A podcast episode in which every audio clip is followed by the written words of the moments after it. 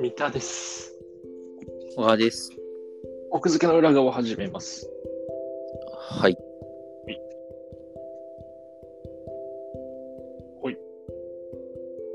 大江健三郎が亡くなりましたね。大江健三郎。えちょっと待って。さい、さい、ええんそっか。亡くなってたやん。らな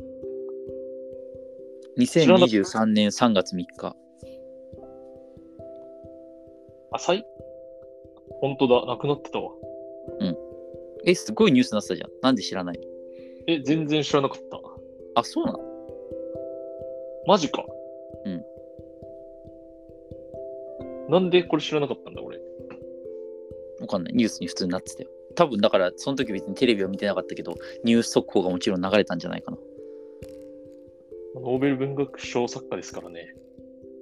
うん。あれそうだよね。そうそうそうそそうう。だよね。うん。大江健三郎、88歳。てか、あれだろうね。むしろ生きてたんだっていう人もいたかもね。そうだね。もうだから要は、あの川端康成とかと同じような感じのイメージをうんうんうん持ってる人も多かったんじゃないかって感じするよね。そうだね。いやー、大江ね。一時期なんか読んでたな、結構。うん。もう社会人なんか1年目か2年目ぐらいに、だーっといくつか何冊か読んだ記憶があるな。なんか僕、小川くんに勧めた記憶があるわ。あ、本当？大江いいって。大江いいって進めた。 あ、じゃあそれで、それで読んだんかもしれ多ない。分、なんか、小川くんに大江いいって言って、うん。数ヶ月後に会ったら、なんかめちゃくちゃ読んでて、うんめっちゃ、なんか、めっちゃ読んでるやん、こいつって思った記憶がある。そうか、そうか。そうね。だから、セブンティーンとか、性的人間とか、そうそうそうそうう。ん。あの、飼育とかねし。飼育ね。うん。あとなんなんか、すごい、ね、あの、大江って、いろいろ書いてんだよね。なんかあの、SF みたいなのも書いてるんだよね。あ、そうなのそう。 SF 読ん読まなかった気がするな。多分、身長文、身長文化じゃないかな。なんか、あのぼんやりした顔のやつじゃないかも。どっ違う会社かな。まあ、なんかね、SF も書いてるんだよ、大江は。うーん。実は。。そう、だからすごい実は芸風が広いんです。うん、うん、うん。なるほど。大江。大江との思い出ありますかいや、それで、えっと、まあ、作品についてもいろいろね、あの、思うところはあるというか、うん。うん。だけど、なんかその、大江健三郎が亡くなったことにより、うんうん。あのいくつかその大江健三郎の周辺情報がまた掘り起こされて掘バりズってて、うんうんそれでさ、すごい面白いブログがあったんだけど、うんうん。ちょっと概要欄に買っといてもらいたいんだけど、はい。あの、2008年とかかな結構に前書かれたブログで、で、どういう内容かっていうと、えっと、伊集院光うんうん。の、えーラジオに、うん大江健三郎がゲストに出たと。すごいゲストだな。ね、そんなことあるんだなって感じだよ ね。その我々からしてみたらさ、伊集院からは今も現役でバリバリやってるからさ、なんかそこにこう、接点、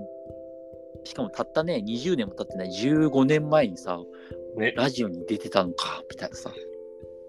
その、そのラジオにゲストで出る経緯もめっちゃ気になるけど、まあ、そゲうストそうにそうそ出うてきたと。出てきたっていう。で、その時の、その、それを偶然ラジオで聞いた人のが、文字起こし的なやつか。まあ、文字起こし兼、その感想みたいなのをまとめたブログなんだけどさ、いやなんかそのもちろんその中で話されてる内容もすごいしそのブログもの文章も素晴らしいからさうんうん。読んでまあ文章としてぜひ読んでもらいたいんだけど、んなんかそこはもう本当になんか大江健三郎はそのラジオのシステムとかも全然分かってないうんうんうんもう当時も70超えてると思うからうんなんか 喋り続けて書いてあっもうひたすらだーたっと。そうそう話し続けたっていう感じなんだけどさうんそうそうでもなんかやっぱ伊集院のことは伊集院光のことずっと知ってて、うんうん。うんでそれについて語っ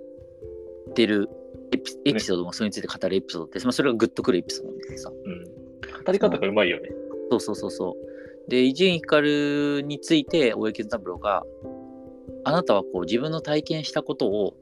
うんこう自分一人の目線じゃなくていろんな角度から話せる人だと思っているみたいなこと言ったんだよね。まあ、それがだからあの良さであるというかさ、うんまあ、ラジオの語り口とかを聞いてたんだろうけどね、うん、だから、自分が過去体験したことをあの他の人の目線とか他の状況から客観的に語れるみたいなさうんうんいうの話をしつつ、んまあちょっとあるエピソードを語る、ん、だけどそのエピソードが、えっと、伊丹十三うんっていう映画監督がいて、うんまあもちろん有名な人だけど全然知らなかったけど大江健三郎の、えっと、奥さんが、えっと、伊丹の妹だったねうんうん書いてあったね。そうそう、い実は妹で、義理のお兄さんだったと。うん。で、なんか、あんまりこう、えっと、ただその別に映画とか、その、伊丹の映画を見に行ってはなかったんだけど、うんうんそのテロリズムに関する映画を作ったっていうのを聞いて、いうん伊丹がね。で、大江はその、これは見なければいけない。そうそう見なきゃいけないっつって見に行くと。うんで見に行ったら、まあ、その警官とテロリストの話で、うんでその小太りの警官が、まあ、なんか結構そのコミカルで割といい演技をしてて、で最後、えっと、カラオケ店の隣にいるテロリストに気づいて、うんその小太りの男警察なんだけど警官がとそのテロリストが、まあ、要はだから視点抜刀しながらこう、うん捕まる捕まらないの追いかけっこして、うん最後なんか田んぼでもみ合いになりながら、格そう闘そうする。そうそうもみ合いになりながら最終的に逮捕するみたいな。うんでその大江がその見たシーンで一番良かったのは逮捕されたそのテロリストの背中を、まあ、警官小太りの警官が背中を洗ってやっていると。うんうんでそこまではまあ割とあるシーンかなみたいなことを大江は言ってるんだけどプラスアルファでだんだんこのその映像がこう引きになっていくと。で引きになっていくとその小太りの警官の背中をさらにそのカラオケ店の店員の女の子が洗ってあげてるみたいな。うんで要はこれはだから一つのこう大江が最初に語ったこう一つの目線で見ると、まあ、警官がテロリストの背中を洗ってあげてるんだけど、うんまあ、よりこう視点を広げるとその女の子が洗ってたみたいな、うんうん視点の違いみたいなのを語るワンシーンだよね。うんでそのワンシーンがすごく良かったっていうのを大江はあの映画監督のその伊丹に直接言ったんだよね。うんでそれ直接言ったらその伊丹が「ああの女の子はねなんか、えっと、何々ちゃんって言うんだよ」みたいなうんことを言い出したのね。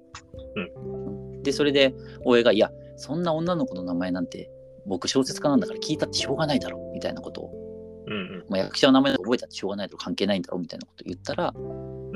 その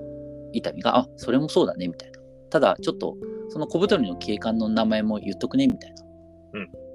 あの警官はえっと伊集院って言うんだよ伊集院光って言うんだよって言ったみたいなうんので話が終わるうん。ね。 そうそすうごいよね、これ。だから要はその大江はずーっと最初からなんか伊丹とのエピソードを話してる、うん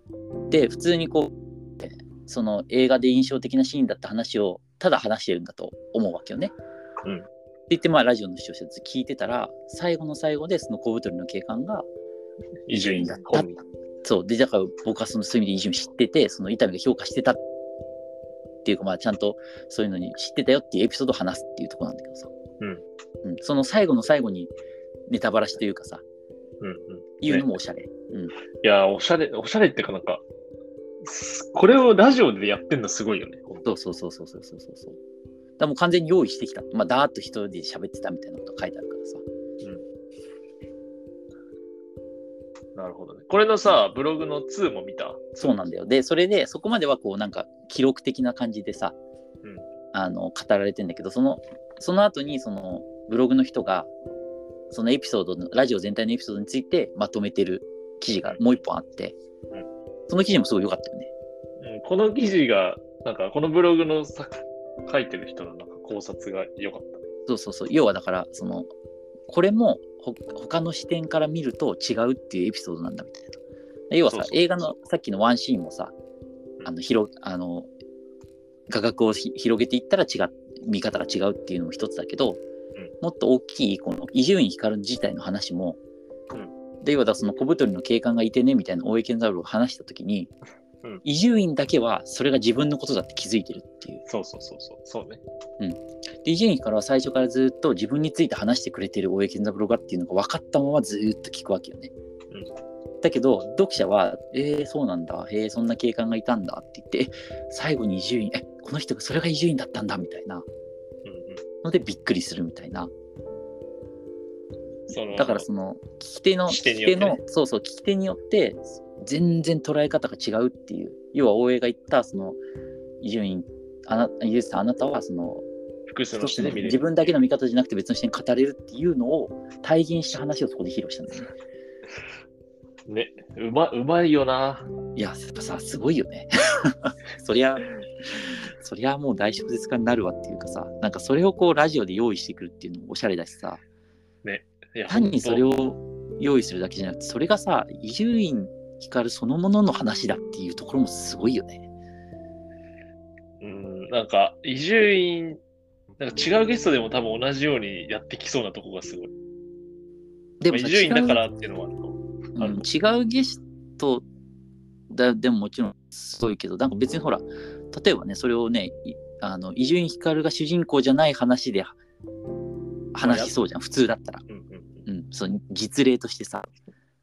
まあ確かにね、よく考えたらそうだね。そうそうそそれを伊集院でや例ってるのがすげえな。よく考そうえそたらの実例自体が本人の実例で本当にその本人の良さを